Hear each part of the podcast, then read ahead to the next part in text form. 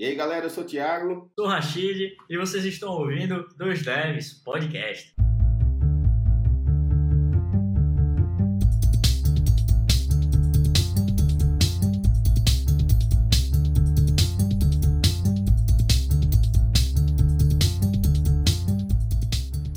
E aí, galera, sejam muito bem-vindos a mais um episódio do Dois Devs Podcast. O meu nome é Thiago Ramos e, como sempre, eu tô aqui com o grande Rachid Calazans.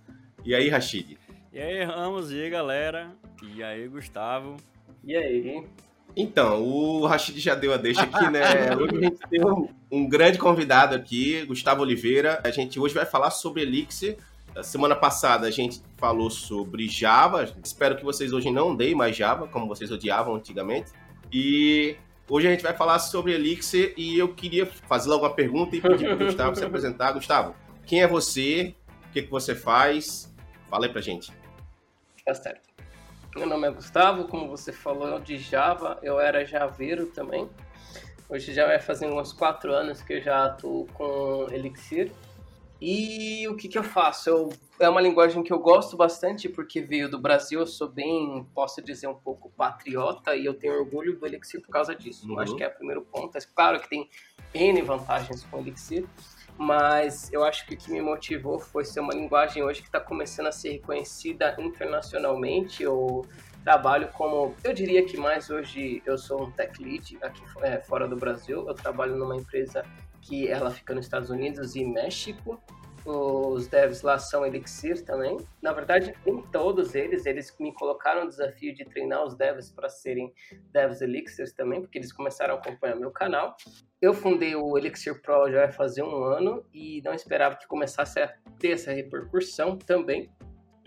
E gosto de ensinar, gosto de programar em Elixir, gosto principalmente de boas práticas, porque já sofri bastante também no mercado com algumas coisas que eles falam de Elixir, só que você não sabe fundamentos.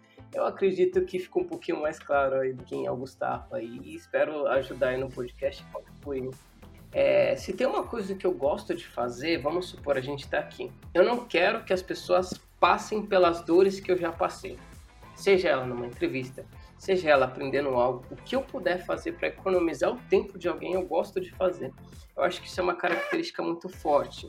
Tá começando a dar um boom agora no Elixir, tá começando ainda, mas há um ano atrás não tinha nada. Não sei se vocês já chegaram a olhar alguns conteúdos do canal.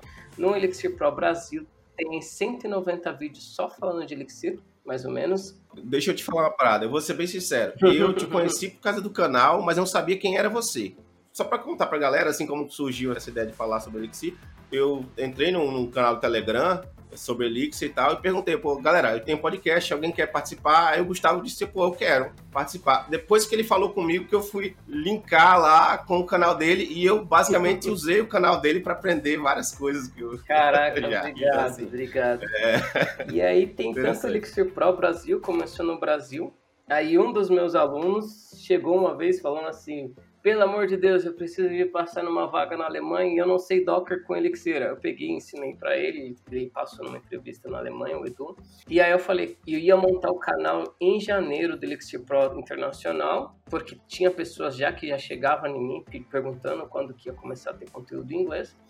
E aí eu peguei e falei assim, pô, Du, me ajuda, velho, porque senão eu não vou dar conta. Ele, não, demorou. Aí ele tá hoje comigo. Basicamente, esse é um resumo do Elixir Pro, Elixir Pro Brasil e do que, que acontece também. Eu acredito que até hoje a gente já chegou a mais de 50 mil views no canal, mas daí são outros detalhes falando do canal. E o motivo do canal foi que o que, que aconteceu quando eu estava aprendendo Elixir? O que você tinha era um, um cursozinho do Stephen Brida, você tinha o Elixir in Action, que eu já li também, e você tinha um pouco da Pragmatic Programming em poucos conteúdos você tinha. Eu já estava atuando também, eu já estava vendendo projeto aqui uhum. no Brasil com o Elixir. E eu falava, cara, eu não quero que as pessoas passem pelo que eu passei, de eu preciso de aprender, onde que eu começo? E eu falei assim, eu vou começar o canal. Eu ensinei, se você for ver hoje, tem coisas até mais avançadas de GraphQL, Elixir, como que você organiza contexto, etc. Então, a ideia foi, eu preciso minimizar as dores das pessoas quando ela, ela vai aprender Elixir. Então, essa foi a ideia do Elixir Pro. Ah, legal. Bacana, bacana. E como é que você conheceu o Elixir, velho?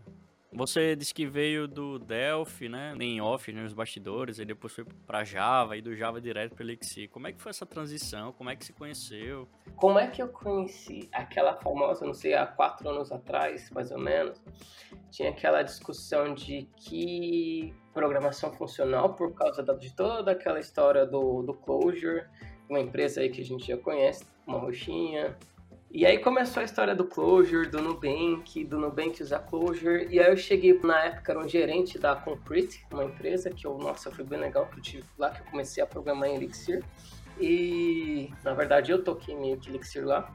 E aí o que, que aconteceu foi que eu estava conversando com o capitão, que hoje ele é tech lead na, na Stone. Eu perguntei para ele, eu pensei em aprender Scala ou Clojure, o que, que você sugere? Ele, ah, se for de linguagem funcional, eu sugiro Elixir e tal, sou suspeito porque eu gosto.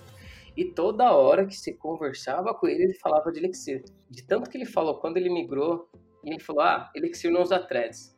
Cara, o que, que é para você que programa em Java escutar que não existe threads? Foi muito bizarro na minha cabeça. Eu buguei literalmente. Eu achei que eu comecei a entender Elixir questão de OTP, essas coisas, vai fazer um ano mais ou menos atrás que eu comecei a entender. Mas na época que ele falou aquilo, entrou na minha cabeça que eu falei, mano, como? Não existe programa sem thread, velho. É impossível. Tipo, foi algo que bateu muito na minha cabeça quando eu comecei a pensar em Elixir.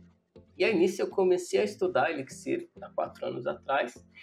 E o que me fez foi trabalhar com Elixir foi realmente na hora que eu vi as vantagens. O framework, eu vim de uma formação web, o framework para desenvolver web é incrível, fantástico.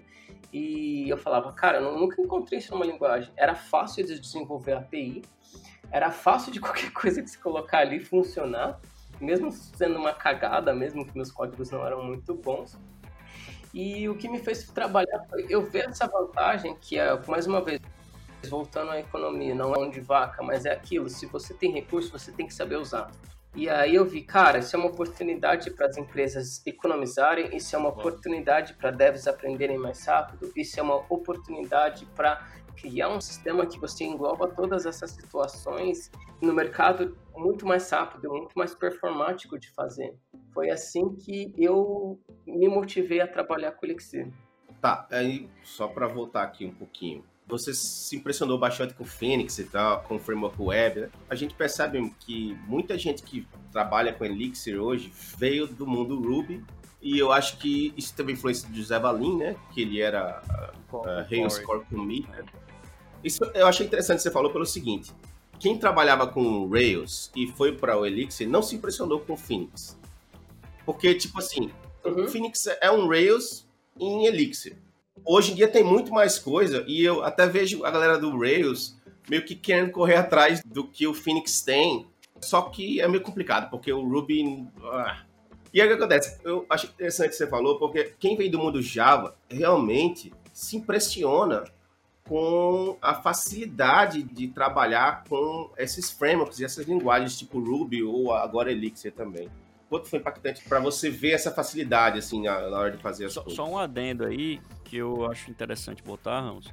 No Java que a gente conhecia, né? Java 6, Java 5, porque o que a gente aprendeu com o Ivan até no, no episódio anterior aí, é que o Java tá tão flexível quanto, tá tão simples hoje de ah, programar é quanto qualquer outra linguagem.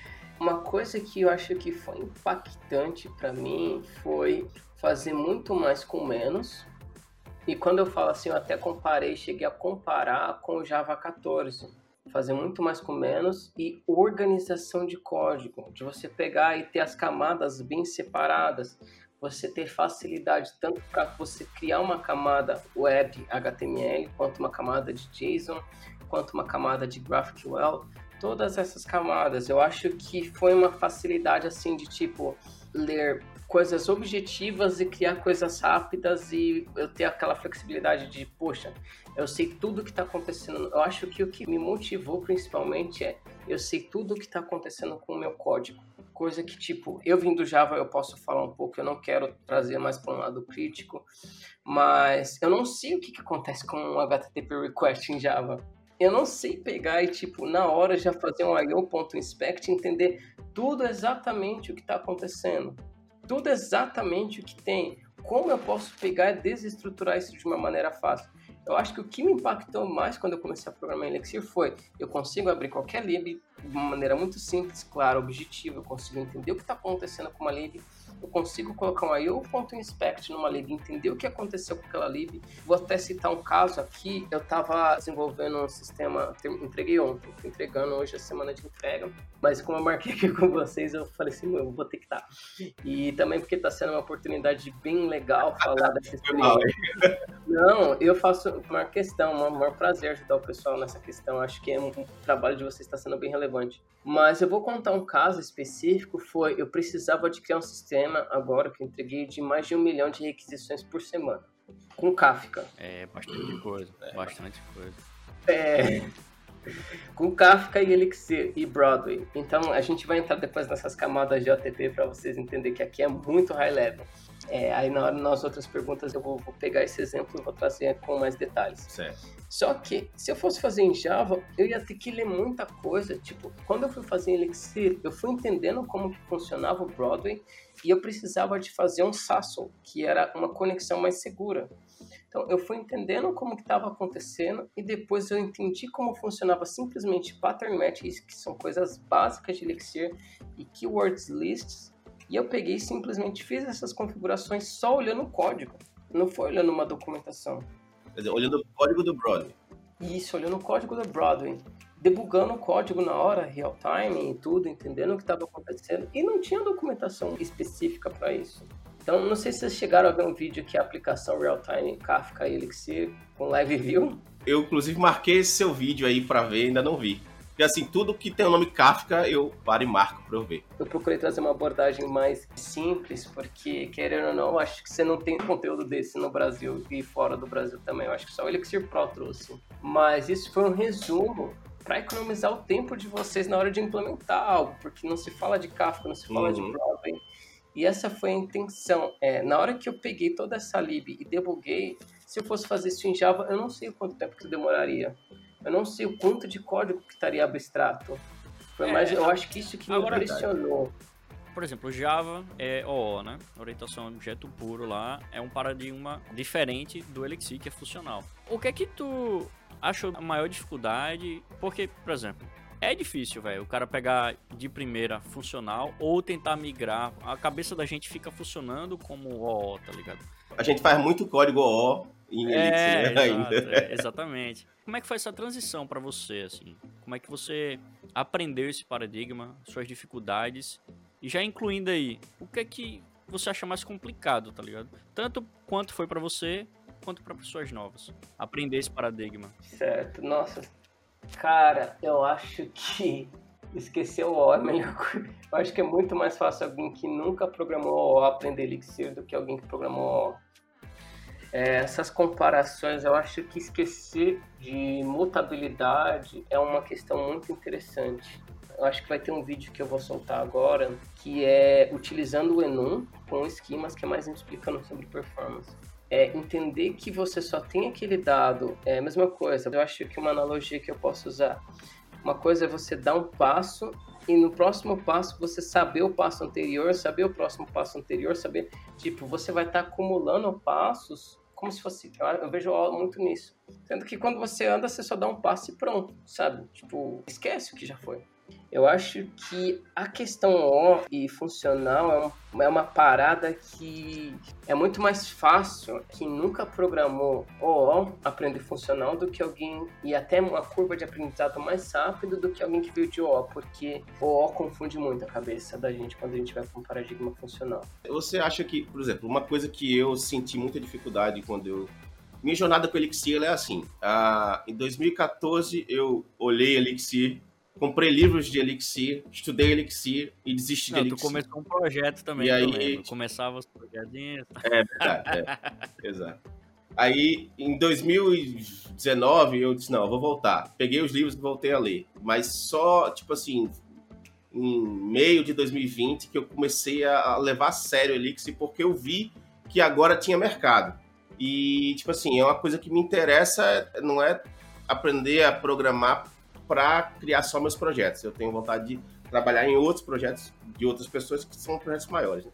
Mas, assim, uma coisa que me pegou muito em Elixir é a questão da recursão, recursividade. É tipo assim, entender que você pode resolver um problema recursivamente e talvez seja a forma como Elixir prefere que você resolva.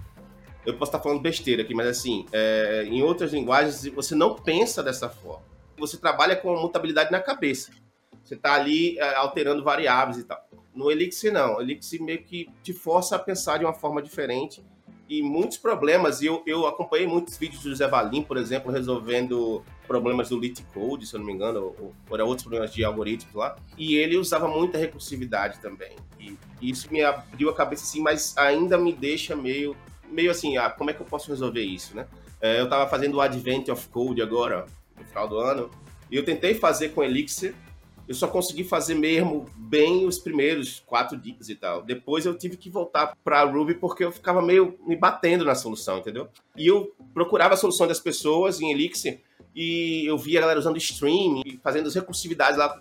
E eu ficava, acho que eu não consigo pensar assim ainda, entendeu? É como se é, o idioma ainda fosse estrangeiro demais para mim, talvez, entendeu? E eu esteja meio que me adaptando ainda. Você acha que você passou por isso? Você vê isso, também com as pessoas que você treina e tal? Uhum. Sim, normal. Principalmente quem veio de ó. A primeira coisa que eu fiz para começar a me confortar foi utilizar For. é... é. eu utilizar For em Elixir. Eu utilizei muito For no começo para entender como funciona. Mas chega uma hora, você vai se esbarrar com isso o vídeo que vai sair agora, eu acho que vai ajudar você a pensar um pouco. Deixa eu só te falar uma coisa, Gustavo, rapidinho. Esse vídeo que vai sair agora, ele já saiu, porque quando a gente publicar aqui, eu acho que ele já vai ter saído. Ah, então beleza. Eu vou te mandar um print, então, pelo WhatsApp, não sei se tu pode olhar, mas isso é o Gustavo depois de alguns anos. E com certeza, a minha intenção nesse vídeo é te ajudar a você se ver daqui a alguns anos fazendo a mesma coisa. Mas eu no começo é usa for. Eu acho que a primeira coisa é resolve o problema.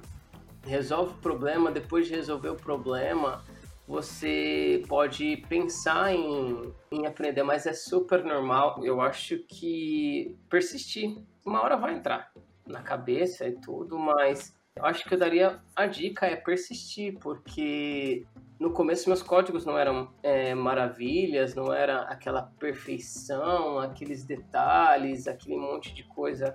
Eu acho que é normal. Qualquer coisa da vida você tá andando, tudo, você tem essas dificuldades de pegar e entender aquilo. É, inclusive para Hacker Rank, eu acho que é muito difícil usar Hacker Rank Elixir. Tanto é que teve um teste que eu fiz para fora do Brasil também, que foi em Hacker Rank. Meu Deus do céu curiosidade que eu tenho, assim, você acha que o Elixir, ele não é a melhor linguagem para você é, resolver esses problemas de algoritmo, assim, porque pela forma como é o idioma do Elixir, eu sinto falta, por exemplo, de você poder pegar índices de lista aleatório é, de uma forma mais simples, como em Python, por exemplo, manipular os índices de uma lista ali. Como eu não sou também né, super conhecedor de Elixir, eu posso estar falando besteira, mas é, resolver esse problema de algoritmo com Python muito mais simples, mas pode ser mais simples por causa da minha forma de pensar uhum. do que com Elixir. Eu fico me batendo às vezes, eu me forço a tentar fazer com Elixir. Eu uso muito esses sites assim para brincar, é, às vezes, para tentar trabalhar até com a linguagem que eu não conheço. Às vezes eu quero me chatear né, no dia e eu, eu fazer esse tipo de coisa. E assim, eu sinto uma dificuldade maior com Elixir, porque com Python eu saberia fazer. Às vezes o algoritmo tá na minha cabeça, com Python ou com Ruby e tal. Mas com Elixir eu meio que travo, né? E, e você acha que talvez não seja a melhor linguagem para esses problemas de algoritmos assim? Ou não? É só ah, é coisa sua aí, você vai, vai ver que não é nada a ver. Ah, é a mesma dor que eu estava explicando, tanto do funcional quanto do coisa. O que me consolava era usar o for em Elixir. Uhum. E depois o meu próximo consolo para trabalhar com índice era usar o enum.withIndex. Mais 90% do tempo tá acontecendo ali e tal, e eu não tô precisando fazer nada com thread e ninguém nunca quer fazer nada, porque é um, um mundo buraco sem fim, assim, um buraco negro. Mas com Elixir não, Elixir é tipo assim, velho, cria processo, tá aqui, quiser comunicar com outro processo, manda mensagem e responde e tal. É, é, tipo, é como se fosse first class citizen, né? Como se vamos trabalhar com processos. E assim, esse paradigma é difícil de ensinar, você também passou por isso. É, quiser dar uma explicada básica do que é OTP Uhum. pra galera aí. Vamos lá. Quando você ensinou, você ensinou fazendo send, spawn e receive ou você já ensinou com o supervisor? Isso. Não, eu primeiro ensinei, eu criei um Server lá, ensinei a galera a diferença de, de dar um spawn no processo, de criar ele sem, Hum. sem, sem ser processo. Aí fui, fui subindo o nível, né? Depois criei os supervisors e tal. Mas, tipo assim, eu percebia nas pessoas aquele olhar do tipo, ah, tá bom, tô acompanhando aqui, mas já me perdi no meio do caminho, entendeu? É, é uma parada, eu acho que processos, quando a gente tá bem ali no baixo nível, que é send, spawn, receive, essa camada, vale a pena você dar uma estressadinha da pessoa entender como funciona um self, que o self seria o seu PID em específico, que quando Uhum. você faz um send, quem vai receber ele, você pode perceber quando você faz o receive, você precisa de um self. Por que o self? Porque o self é o PID é, que você tá aberto ali o seu terminal interativo, que é o EX. Deu pra dar uma clarificada agora? Mais ou menos. Sim, sim. Pra mim, pra mim. Mais ou menos.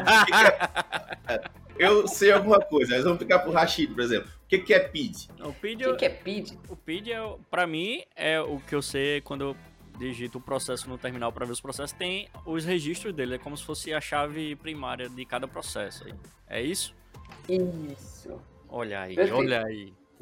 E aí você tem o PID principal que tá exibindo tudo pra sua tela, né? Perfeito, perfeito, tá. Que tá cuidando de tudo. Uhum. O self é esse PID que tá mostrando tudo. Ficou mais claro? Você só vai mostrar alguma coisa se você utilizar o self.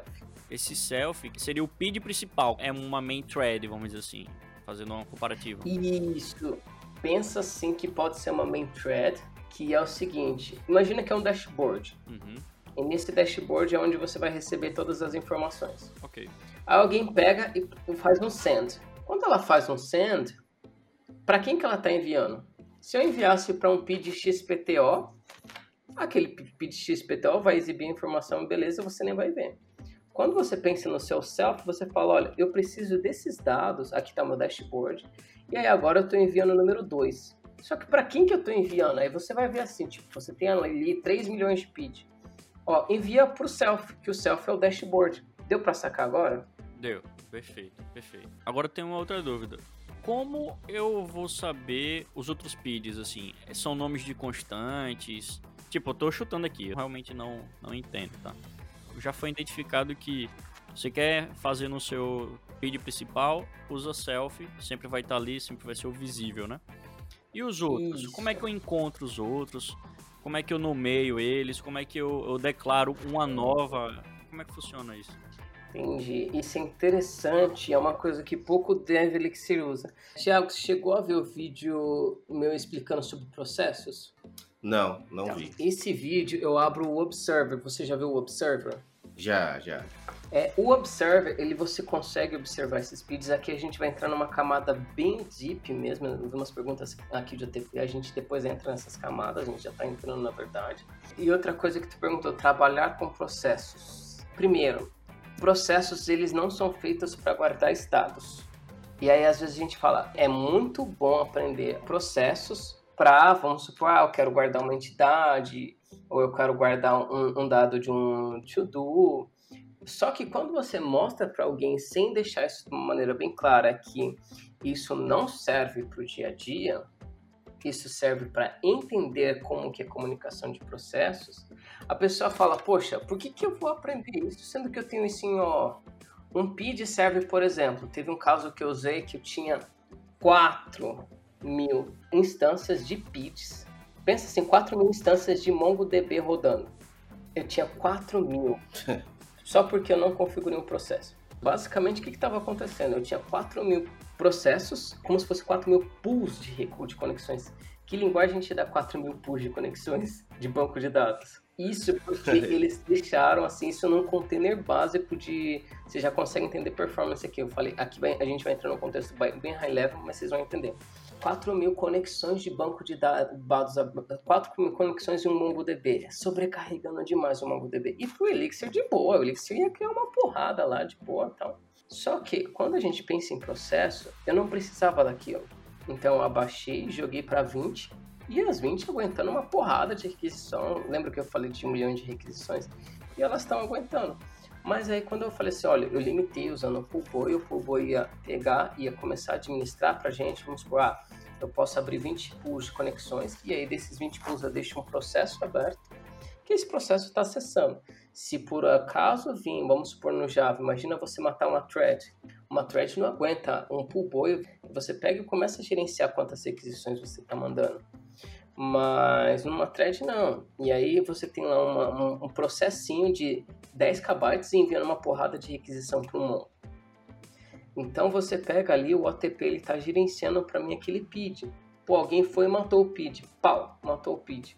Aí o que, que o supervisor vem e faz? Ele fala, opa, peraí, é, você me pediu 20, você precisa desse processo, então peraí, puf, criei outro processo e deixei lá os 20. Eu entrei num assunto bem high level, mas por que, que eu entrei nesse assunto mais high level?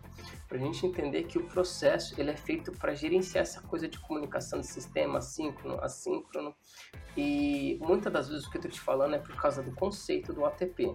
Eu não estou entrando no conceito de concorrência, paralelismo, etc.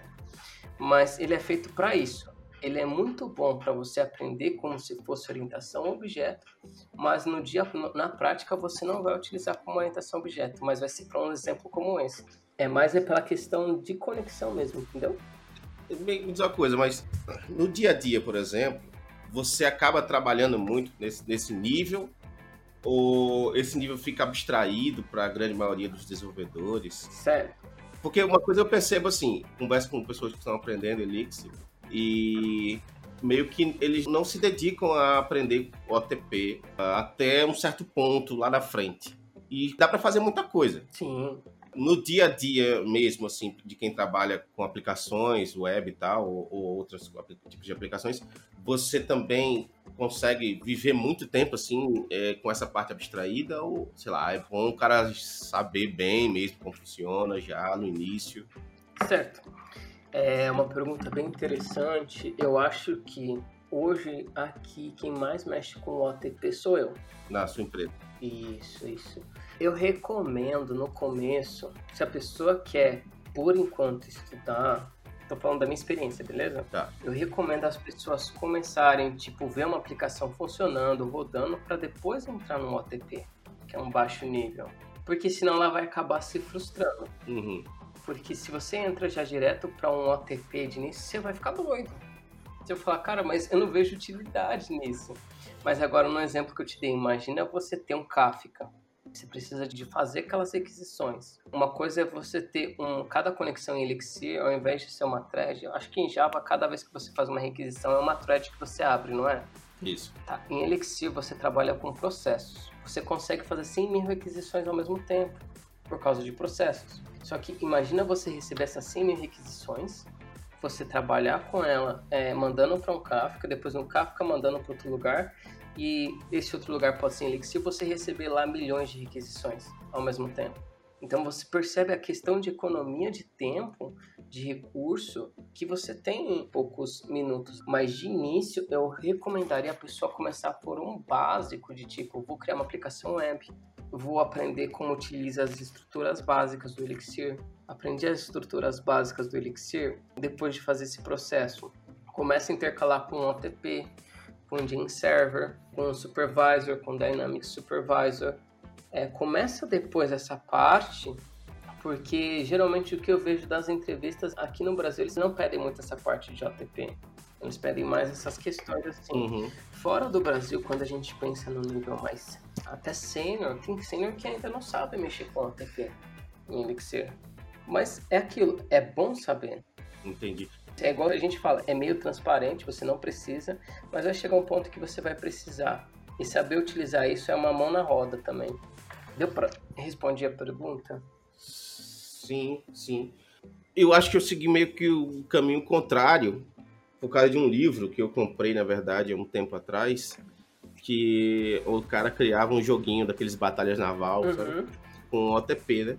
E acho que meio que eu senti essa dificuldade, sim. Ao mesmo tempo que estava aprendendo a linguagem, estava meio que aprendendo um, um, conceito diferente, né? Assim, porque assim, quando você está aprendendo, eu tô voltando muito para Java porque é, é, o que eu acho que as pessoas conseguem associar muito. Assim. Você não vai aprender Java e é logo aprender a trabalhar com threads.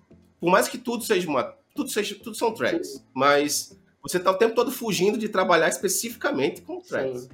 De ter que, fazer, de ter que uh, gerenciar concorrência, fazer join ali e tal, mandar uma parar para outra começar. Com Elixir, não. Eu sinto que as pessoas querem trabalhar com processos e como tudo também tudo é um processo. E tipo as pessoas meio que querem que você aprenda o, o, que são aqueles processos ali porque a forma como você deve trabalhar. Mas aí você tem por exemplo frameworks como Phoenix por exemplo que é o framework web né? Uhum. e, e, que já abstrai muito disso para você. Eu queria entrar nessa questão do Phoenix só que antes eu só queria se você puder explicar para a galera que você falou é supervisor e tal, é, o, o, que são, o que, que o supervisor faz, só para a galera que está ouvindo assim uhum. é, entender. Certo. Imagina que a nossa conexão está aqui. É, e aí a gente, igual a gente está conversando aqui, aí imagina que é um processo que foi aberto para, vamos supor, gerenciar certo. banco de dados. Aí você está aqui recebendo os inserts tudo certinho, e aí vai e mata aquele processo. E aí como é que fica? Se você não tiver aí, o supervisor, o supervisor vai e detecta. Opa, morreu, só que você pode restartar. Então ele restarta novamente o processo em coisas de micro, nanosegundos, ele faz isso aqui, ó. Tipo, ah, se o processo por algum motivo morreu, ele só faz isso aqui, ó. Volta outro processo e continua recebendo. Ele não para. Matou 30 vezes esse processo, ele fica só criando várias vezes o mesmo processo para receber as conexões e receber as requisições de banco de dados. Ele supervisiona os processos para que tudo aconteça em real time. E é como se ele fosse um pai daquela galera ali, né? Peraí, se você morrer aqui, eu vou, perfeito, vou criar um novo. Perfeito. Tanto é que tem algumas regras assim para supervisor, é. mas aí eu acho que a gente pode entrar mais para frente nesses detalhes. E eu hoje assim, o que, que eu falo pro pessoal? O que, que eu mais observo? Primeira coisa, antes de você aprender o OTP, primeiro aprende a usar a linguagem. Tipo, é uma coisa assim, foi a minha dor, foi a minha experiência. É, no dia a dia, no começo, você não vai usar OTP, você não vai usar concorrência e paralelismo, isso vai estar tá tudo abstraído para você. Recomendo, depois que você entende bem a linguagem, sabe utilizar Phoenix, sabe utilizar Ecto, sabe fazer as coisas, vai e começa a estudar OTP. Eu acho que programador tem a, a mania de ficar empurrando as crenças dele de que não, você, se você não é Dev Elixir, se não sabe é, OTP, é, você não sabe programar Elixir se você não sabe isso daí. Sabe aquelas coisas chatas? Meu, a pessoa tá aprendendo, velho. O que, que vai acrescentar você falar para ela, você tem que saber OTP? Ah, você tem que saber GraphQL. Você não tá ajudando a pessoa, velho. Todo mundo vem assim, quando eu falo todo mundo, é todo mundo, quando tem dúvida, vem perguntar para mim. Eu tô ali para ajudar, velho. Eu não tô ali para empurrar que ela tem que aprender aquilo. Aprende quem quer, dar, né, velho? Eu falo assim, eu recomendo começar por tudo. Eu tô para ajudar, até para você trocar. É, aprende quem quer, tem que empurrar. Eu já vi, teve uma vez até, vou até abrir o jogo, teve uma entrevista que eu fiz que o cara colocou um código inteiro em OTP, totalmente confuso totalmente bagunçado mesmo, porque você tem a questão de dar nome para os PIDs, você tem a questão de colocar o supervisor, tem um certo padrão assim de qualidade e tal. Todo confuso o código, todo bagunçado. E falou assim, analisa o erro, ele nem me perguntou meu nome, nem perguntou da minha carreira, nem perguntou do meu background, nem perguntou o que, que eu já fiz. E eu falei assim, eu olhei e falei assim, olha, eu, eu peguei, eu já entendendo de OTP, falei assim, eu não sei o erro. Ele falou assim, então, então a gente vai finalizar a entrevista aqui agora, tchau, tchau. Porra. Você não é, tu se livrou de uma boa, então, na verdade. Eu me livrei, com certeza. Que eu acho que se trabalhasse com esse cara, eu não tenho papas na língua. Eu acho que se eu tô no lugar, eu tô pra ajudar as pessoas. Eu não tô, eu tô pra, inclusive, conhecer a história daquela pessoa. É, eu acho que eu daria um murro nele, velho. Desculpa, eu não tenho esse negócio de separar a carreira pessoal, tudo. Eu já cheguei, eu já bati em gente dentro de empresa, eu não tô nem aí. Se desrespeitar valor, princípio meu, eu vou bater. Eu não, eu não tenho esse negócio de que, ah, vai processar, não tô nem. Eu acho que eu dava um murro nesse cara, velho, porque o cara não conheceu meu background, igual a gente tá conversando aqui, tipo, se aquela pessoa não vai. Não é um não que você tem que dar para aquela pessoa. Mas é aquilo, é, tem certos níveis para você avaliar a pessoa. Pô, o cara não me viu codando em, em, em Elixir, nunca viu criando uma aplicação real-time com live view, e ele me descartou, tipo, em, em cinco minutos. Porque eu falei, olha, eu não tô encontrando um erro, porque é um erro muito assim, tipo, código todo bagunçado. Eu falei assim, cara, eu acho que eu vou organizar esse código. E, não, você não precisa organizar o código primeiro. Tipo, talvez ele viu esse exemplo num livro específico e colocou ali, meu, velho. eu olhei aquilo e falei assim, eu acho que eu me livrei desse cara, velho. É aquela entrevista pra É, já descartar, né? vou descartar, tipo, o cara não manja, tipo, meio que o cara quis mostrar que ele era o fodão, né? Cara, se você tá na frente de uma liderança, velho, as pessoas têm que reconhecer você como o cara que tá ajudando, não como um cara arrogante. Tem um amigo meu, é, que ele começou a trabalhar num lugar que o cara mandava, perguntava status pra ele a cada 20 minutos. Ah, já passei muito por. São dois pontos que eu tenho e a gente toca muito. Que é o seguinte. Eu já trabalhei com empresas que o gerente sentava do meu lado e ficava me vendo programar até eu acabar a feature, porque simplesmente acho que não tinha o que fazer e escolhia quem ele ia infernizar no dia. Né? Isso é horrível. Se você trabalha num lugar assim, pelo amor de Deus, tente sair a qualquer custo. Porém, eu vejo acontecer muito o seguinte também. Pelo que eu entendi, você também passou por situações desse tipo. Uma coisa que isso faz com você é criar uma casca, na verdade. Você acaba que não mais se irrita ou se invoca tanto com algumas coisas que para você não são tão estresse. Você já passou por um nível de estresse que é, muitas pessoas talvez, graças a Deus, nunca vão passar. E quando você tem um, um problema especificamente, ou está acontecendo alguma coisa que outras pessoas estão perdendo a cabeça, para você aquilo ali já não é mais. Não, peraí, isso aqui, pelo amor de Deus, gente, vocês estão fazendo um- uma tempestade num copo d'água. Eu vejo muita gente, muito developer, que fica três meses numa empresa e às vezes sai da empresa porque levou um grito de alguém. Ah, fulano gritou comigo, eu não gostei e saí da empresa. E eu falo para essas pessoas o seguinte, olha, você tem todo direito de não gostar que ninguém grite com você, e saia da empresa vezes você quiser. Pô, o problema é o seguinte, se você for sair de todo lugar que você levar um grito, eu não sei em que lugar você vai ficar. Uhum. Eu digo principalmente no Brasil, porque eu raramente vi isso fora, mas deve ter também. Mas assim, no Brasil existe esse conceito, talvez não das- nas startups mais novas, mas existe o conceito do microgerenciamento, né? Os gerentes não são treinados de uma forma que eles conseguem definir metas e conseguir medir a produtividade das pessoas de acordo com essas metas. Eles ficam meio que ansiosos e nervosos e microgerenciam as pessoas, o que gera esse tipo de estresse. Então, assim, essas ainda são a grande maioria das empresas. Eu tive uma empresa já e eu entrevistei um cara que ele mudou de emprego nove vezes num ano. Nossa. E aí eu me interessei por isso, né? Eu disse, bicho, me explica aí com calma por que, que você saiu dessas empresas. E, tipo, o tempo inteiro ele disse pra mim o seguinte: olha, nesse caso aqui eh, aconteceu isso e aí eu briguei com o gerente. Nesse caso aqui, eu entrei, eu não gostei muito da galera, rolava um pouco de até preconceito com outras pessoas que ele não gostou, acabou saindo. E assim, ele sempre tinha um argumento que, que eu pensava, tipo, ah, pô, realmente. É, não é um argumento do tipo, ah, eu saí porque eu não gostei de uma besteirinha. Era sempre assim, tinha um motivo sério pra ele sair. Só que o que, que acontece? Se ele continuar assim, e aí? Tipo, ele não vai conseguir ficar um ano numa empresa. E às vezes a pessoa passa por esse, por esse perrengue de não conseguir nunca arrumar um emprego num lugar bom, um lugar legal. É verdade. E aí, isso vai muito com- do que você falou, assim, do tipo, você, ah, eu dava um soco no cara. Por que você dava um soco no cara? Porque você tem princípios. Só que depois que você passa Sim. por um negócio desse, outras coisas que acontecem que são muito menos do que nesse nível, você vê que, tipo, porra. E você vê a galera, tipo, dando soco num, num cara, por exemplo, por coisas que são muito mais abaixo do que isso, entendeu? É tipo, você chega num ponto que você dá uma pancada num cara porque ele ultrapassou todos os limites. E aí, Sim. outras situações que você vive que são muito mais abaixo do que esse limite, você vê as pessoas também agindo dessa mesma forma. E, Ah, sim. Aí eu já não concordo. e aí, tipo assim, eu percebo que às vezes, tipo, falta isso. É, às vezes eu até falo pro Rashid, eu digo, ah, eu tive falta de sorte, mas também tive sorte porque eu tive um treinamento de guerra, assim. É muito mais difícil eu me irritar hoje porque eu já me irritei com coisas que realmente eram, realmente ultrapassavam todos os limites, entendeu?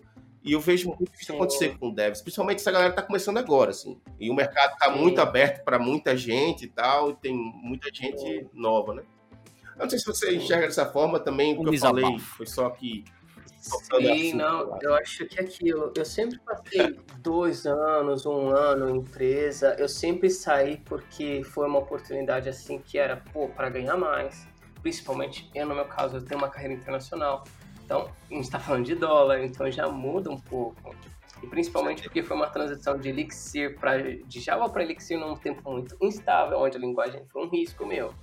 Eu tive, eu acho que quatro transições aí. Não foram só duas transições que eu tive ano passado, mas pela questão de ter um mercado muito instável. Porque também eu já passei umas poucas e boas. Eu lembro uma vez que chegaram para um estagiário e falaram, o cara literalmente usou essas expressões, assim, eu sei que a gente partia do, do outro ponto, de que, cara, o que você tá fazendo errado? O cara começou a gritar lá o tech lead. O estagiário chegou assim, acolhido.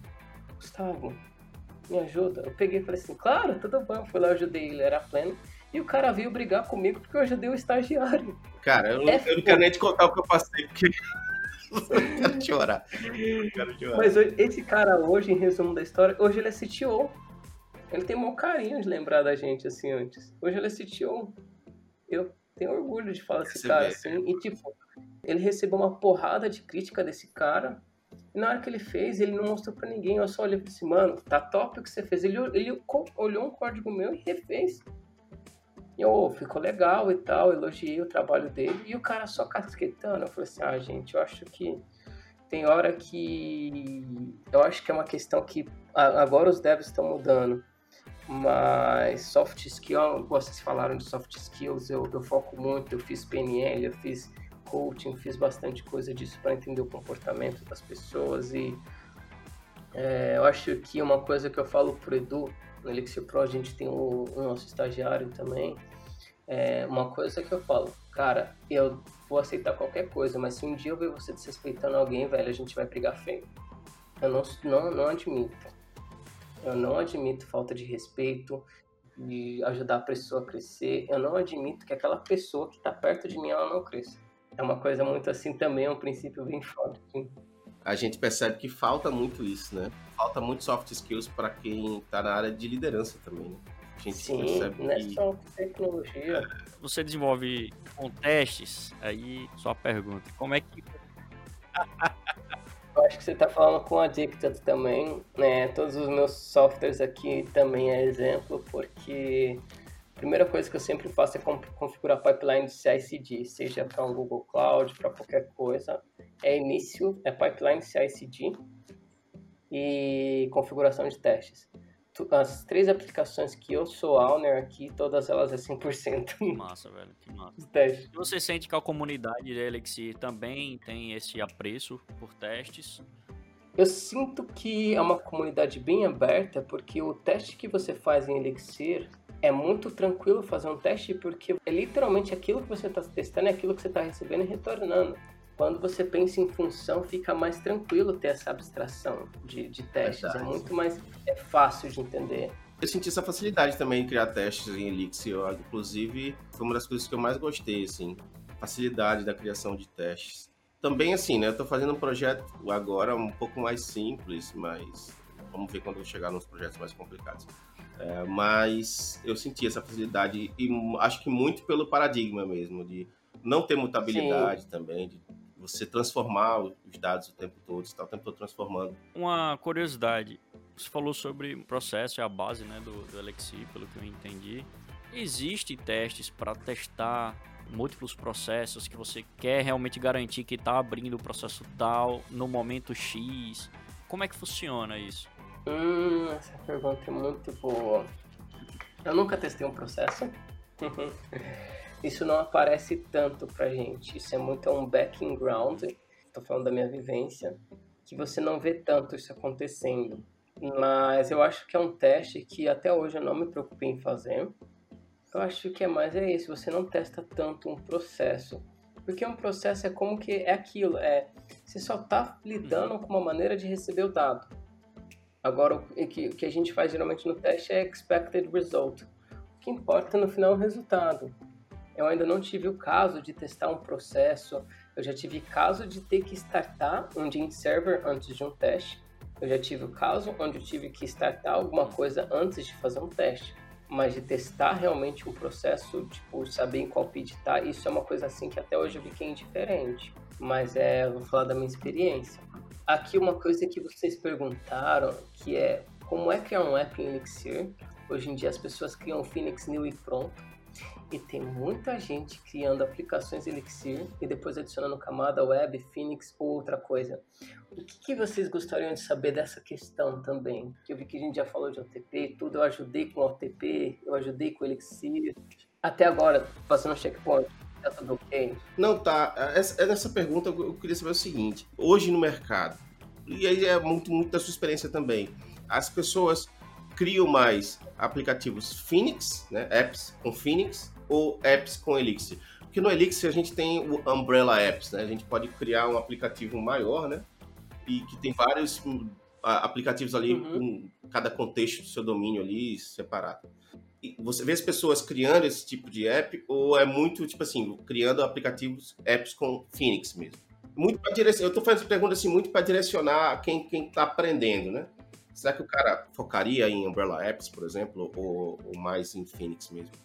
Certo. Hoje o que eu vejo, pelo menos aqui, a gente tem mais ou menos uns 10, 20 aplicativos com o Phoenix. Phoenix ao invés de usar Umbrella. Falando de Umbrella, eu acho. É, eu já vi uma aplicação em Umbrella. Poxa, é, é, animal você ver rodando. E é uma coisa assim que eu vejo que vocês vejam que vocês falam bastante de fundamentos. Mais uma vez, eu acho que OTP é fundamento mas eu diria que ele é um fundamento que está abaixo, é como se você fosse entender o solo que você está plantando. Eu diria que é o OTP. Quando a gente pode pensar em fundamento, eu acho que vale a pessoa começar pelo Phoenix, começar pelo Ecto, começar a entender como funciona o banco de dados, para depois formar uma Umbrella. É, até hoje eu só criei uma, uma aplicação Umbrella e é muito chato.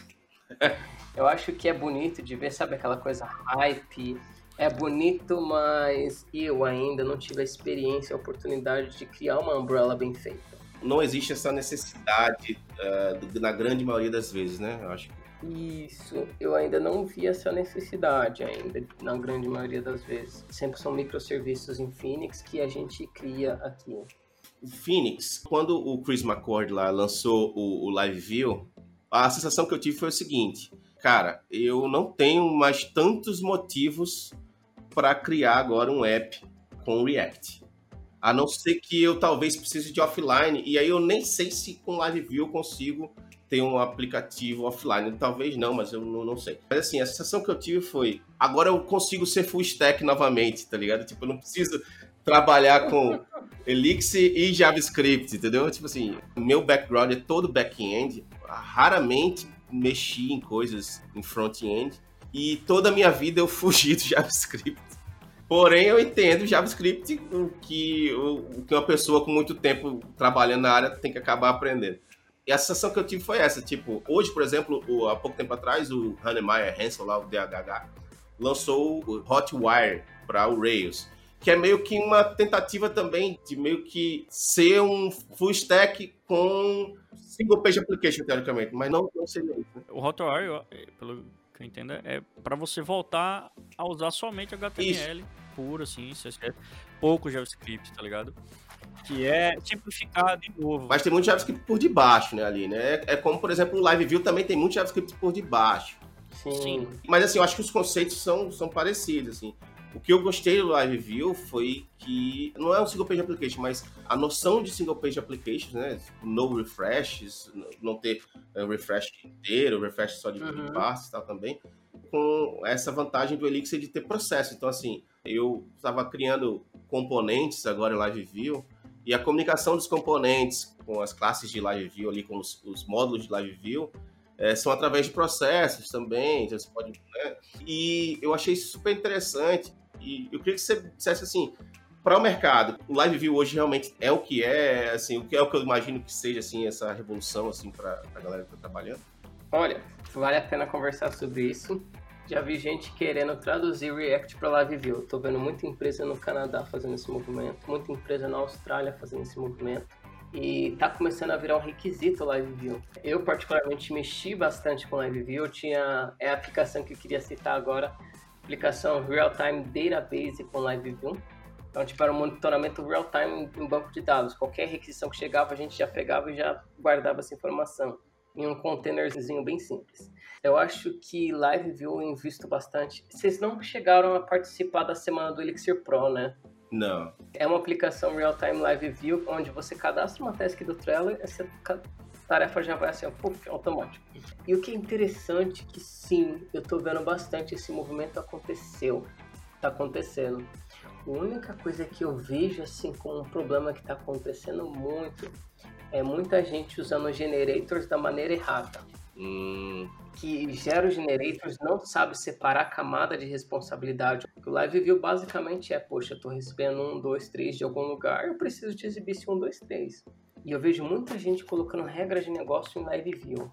Você acha que isso, isso é muito de quando a galera começou a trabalhar com Java, que tinha os restos, aqueles controllers Spring que era cheio de regra de negócio, ou tinha o Rails Isso, também, que os é, controllers super gigantescos. Vem do ponto da galera não saber um pouco mais sobre é, organização Organizar de código em geral e acaba que só migra os velhos hábitos para novas tecnologias. né? É basicamente isso, migrar velhos, fala a palavra certa, migrar velhos hábitos para nova tecnologia. Eu vou te dar um exemplo aqui. Você vai olhar esse código em Live e você vai falar, mano, é mentira que é só isso. São só três linhas. Para mim, um Live View, uma, uma controller é três linhas, são coisas básicas, simples também. E é o que você falou, você falou a palavra certa, é velhos hábitos e novas tecnologias. Controller, uma controller é uma controller, é um parser. Não sei se vocês Exato. concordam comigo, Concordo plenamente. uma controller é um parse, você está enviando dados.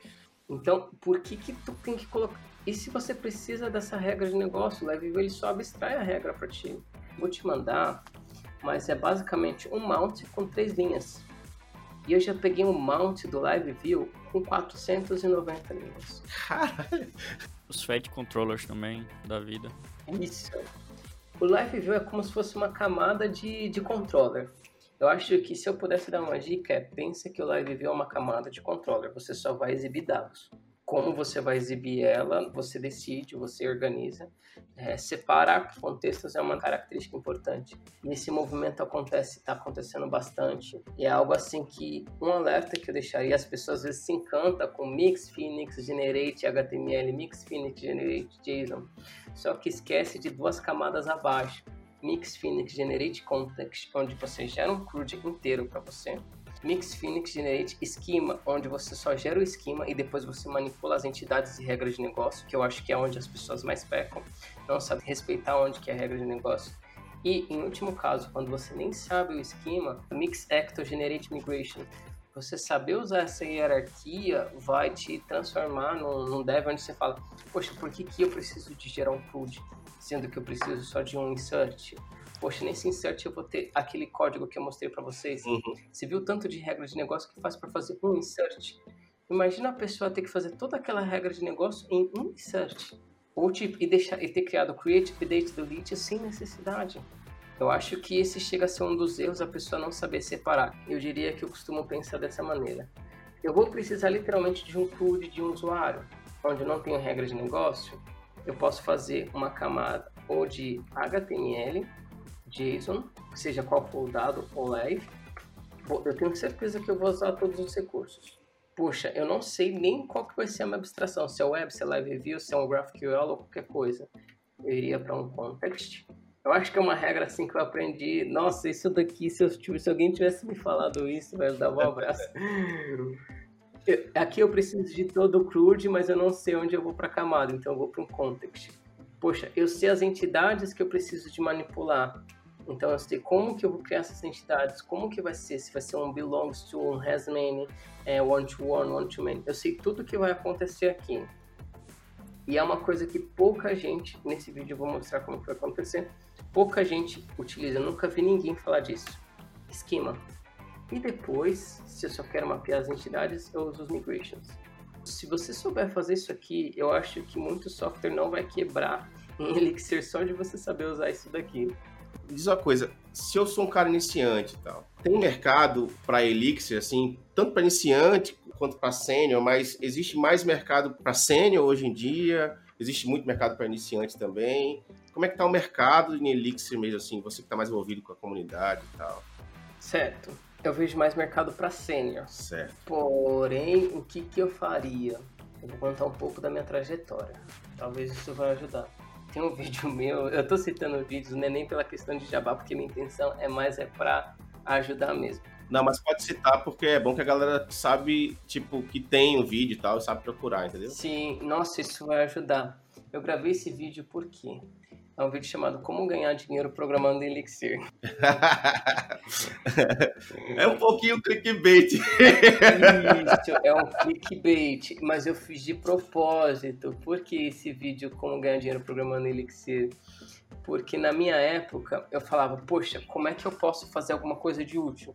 E o que eu tinha era vender software. Então eu vendia aplicações em Elixir. E ao mesmo tempo eu ajudava pessoas do meu time a fazer outras coisas. O que eu faria? Eu criaria, vamos supor, poxa, a pessoa precisa de um aplicativo de administrativo, de administrar finanças. Cria lá com Elixir, usa esse vídeo que é uma conexão com Stripe, porque hoje em dia gateway de pagamento a gente sabe o quanto que é difícil implementar. Naquele vídeo ensina a pessoa a implementar um gateway de pagamento e começa a vender. Querendo ou não, isso vira um portfólio para o seu currículo, vira manutenção, vira onde você vê que você pode testar, onde você pode melhorar seu código. Então, eu acho que o que eu faria, se eu pudesse voltar, se eu assistisse aquele vídeo, eu ia falar, poxa, com o que eu tenho ali do canal do Gustavo, que tem alguns recursos, eu vou criar uma aplicaçãozinha com Tailwind, que eu ensino Tailwind nesse vídeo também, e começaria a vender. Mas falar, mas tá errado? Não, porque você está ajudando alguém a administrar finanças, a um aplicativo de pizzaria ou qualquer outra coisa. É, hoje o mercado ele está muito para sênior e eu daria essa dica. Porém, o que, que eu estou percebendo? Não sei se posso citar. Rocket City está começando a, a, querer adotar a Elixir. Eu acho que é uma hora muito boa para começar a surfar na onda. Mas eu procuraria criar minhas aplicações, a vender minhas aplicações. Entendi. Eu tenho visto também muita gente, muita empresa que já tem projetos com Elixir e, como você falou, né? Tem pouco profissional. Eu imagino que tem pouco profissional trabalhando com Elixir hoje, comparado com outras linguagens.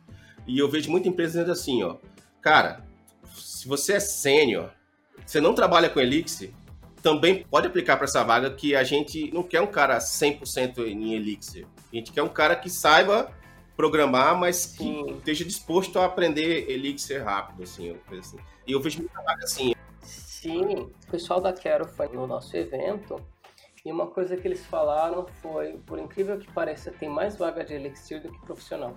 Você vê, né? É. Eles são de RH, eu tenho o contato da Lara, se você quiser, se alguém escutar esse podcast e quiser, eu passo o contato da Lara e eles são de RH. Eles desmistificaram muita coisa.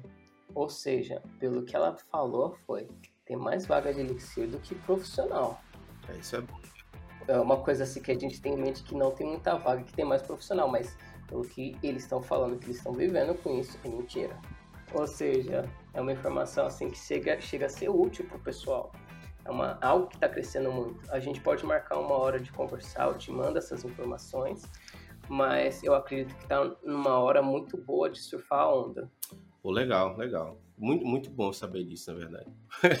muito bom. É, eu gostei para mim, principalmente, que eu tô cada vez mais entrando nessa área de Elixir. Mas então, cara, eu quero agradecer aqui. Rachid, tem alguma coisa para acrescentar? Achei top. eu quero primeiro aqui agradecer você.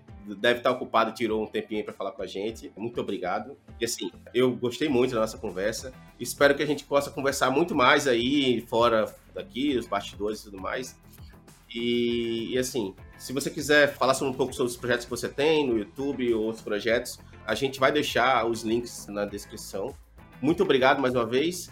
Só querendo dar um adendo aqui, galera. Quem não está inscrito no podcast, é, a gente está em todas as plataformas: Spotify, Deezer, Castbox, Apple Podcasts. Sigam a gente no Instagram, arroba dos devs. Sigam a gente no, no Twitter, arroba dos devs podcast também.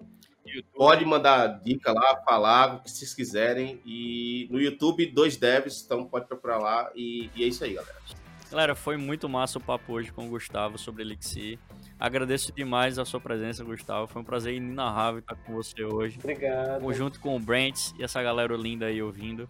É, próximo evento do Elixir Pro. Já garanto que vocês vão ver coisa que é absurdo. O evento que a gente teve passado foi ensinando monitorar cards do Trello em real time com Live View. Já com Gene Server, OTP, ensinando tudo isso em quase seis horas. Isso só foi. E o detalhe é que isso foi. A gente está gravando os bônus do curso do Elixir Pro então, o próximo evento vai acontecer em fevereiro. A gente não sabe quando que vai ser a data, qualquer coisa é, eu falo para vocês. E eu não sei o que a gente está preparando. A gente está preparando uma aplicação bem legal. Garanto que vocês não ver em nenhum lugar do mundo também, que já live já é bem escassa. inclusive, essa aplicação já é com SaaS. Então, é você organizando SaaS, componentes, tudo certinho, essas responsabilidades. Então, é um evento que vai acontecer em fevereiro e é isso mesmo que está acontecendo bastante.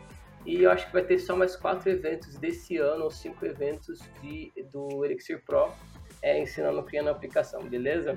O Elixir Pro tem dois canais, um em português e um em inglês, né? Isso. Esse evento que aconteceu, a gente está começando a traduzir para inglês. E, e, é isso, a gente tem o um curso que também sempre a gente abre vagas nos eventos, a gente não costuma abrir muitas vagas.